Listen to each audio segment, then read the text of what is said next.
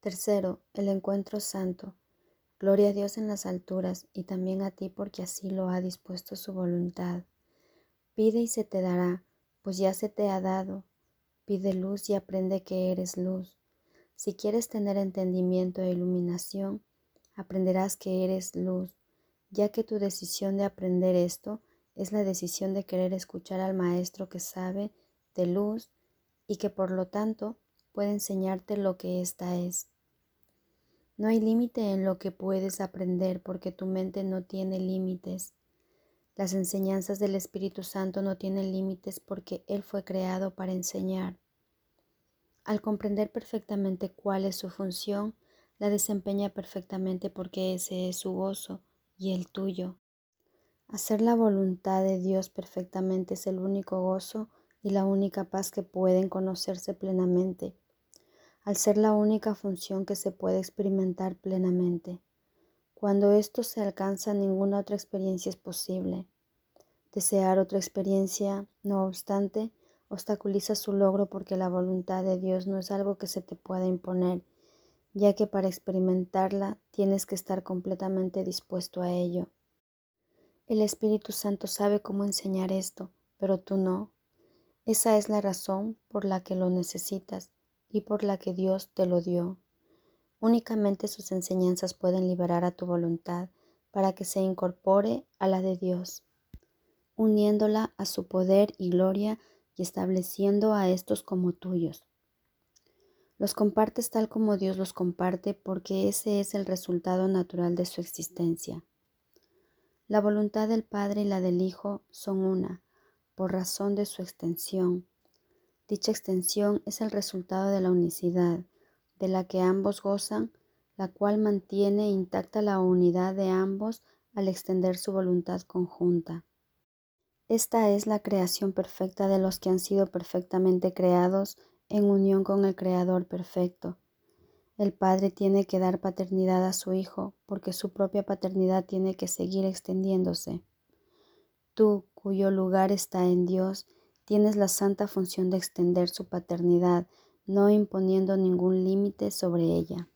Deja que el Espíritu Santo te enseñe cómo hacer esto, pues lo que ello significa solo lo puedes aprender de Dios mismo. Cuando te encuentras con alguien, recuerda que se trata de un encuentro santo. Tal como lo consideres a Él, así te considerarás a ti mismo. Tal como lo trates, así te tratarás a ti mismo. Tal como pienses de Él, así pensarás de ti mismo. Nunca te olvides de esto, pues en tus semejantes o bien te encuentras a ti mismo o bien te pierdes a ti mismo. Cada vez que dos hijos de Dios se encuentran, se les proporciona una nueva oportunidad para salvarse. No dejes de darle la salvación a nadie, para que así la puedas recibir tú. Yo estoy siempre contigo en memoria tuya. El objetivo del plan de estudios independientemente del maestro que elijas es conócete a ti mismo. No hay nada más que buscar. Todo el mundo anda buscándose a sí mismo y buscando el poder y la gloria que cree haber perdido. Siempre que estás con alguien, tienes una oportunidad más para encontrar tu poder y tu gloria. Tu poder y tu gloria están en Él porque son tuyos. El ego trata de encontrarlos únicamente en ti porque no sabe dónde buscar. El Espíritu Santo te enseña que si buscas únicamente en ti, no te podrás encontrar a ti mismo, porque tú no eres un ente separado. Siempre que estás con un hermano, estás aprendiendo lo que eres porque estás enseñando lo que eres.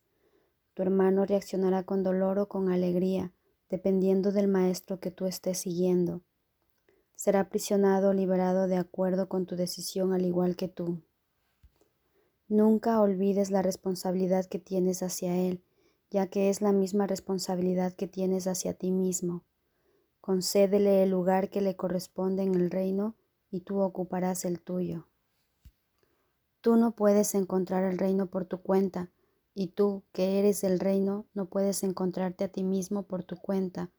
Para lograr el objetivo del plan de estudios, por lo tanto, no debes escuchar al ego, cuyo propósito es derrotar su propio objetivo. El ego no sabe esto porque no sabe nada, pero tú puedes aprenderlo y lo aprenderás si estás dispuesto a examinar lo que el ego quiere hacer de ti. Esta es tu responsabilidad, porque una vez que hayas examinado esto, aceptarás la expiación para ti mismo. ¿Qué otra elección podrías llevar a cabo? Una vez que hayas elegido aceptar la expiación para ti mismo, entenderás por qué razón cuando antes te encontrabas con otra persona creías que era otra persona. Y cada encuentro santo en el que te entregues completamente te enseñará que eso no es así. Solo puedes encontrarte con parte de ti mismo porque eres parte de Dios, quien lo es todo. Su poder y su gloria están en todas partes y tú no puedes estar excluido de ellos.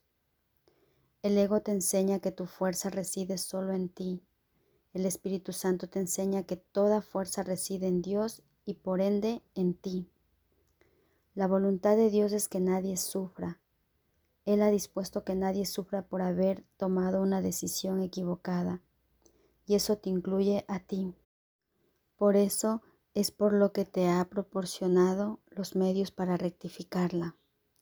Mediante su poder y su gloria todas tus decisiones equivocadas se rectifican completamente, y así tu hermano y tú quedáis liberados de todo pensamiento opresivo que cualquier parte de la afiliación albergue.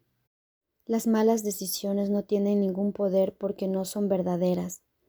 El aprisionamiento que parecen producir es tan falso como ellas mismas. El poder y la gloria le pertenecen únicamente a Dios tú también le perteneces únicamente a Él. Dios da todo lo que le pertenece porque da de sí mismo y todo le pertenece.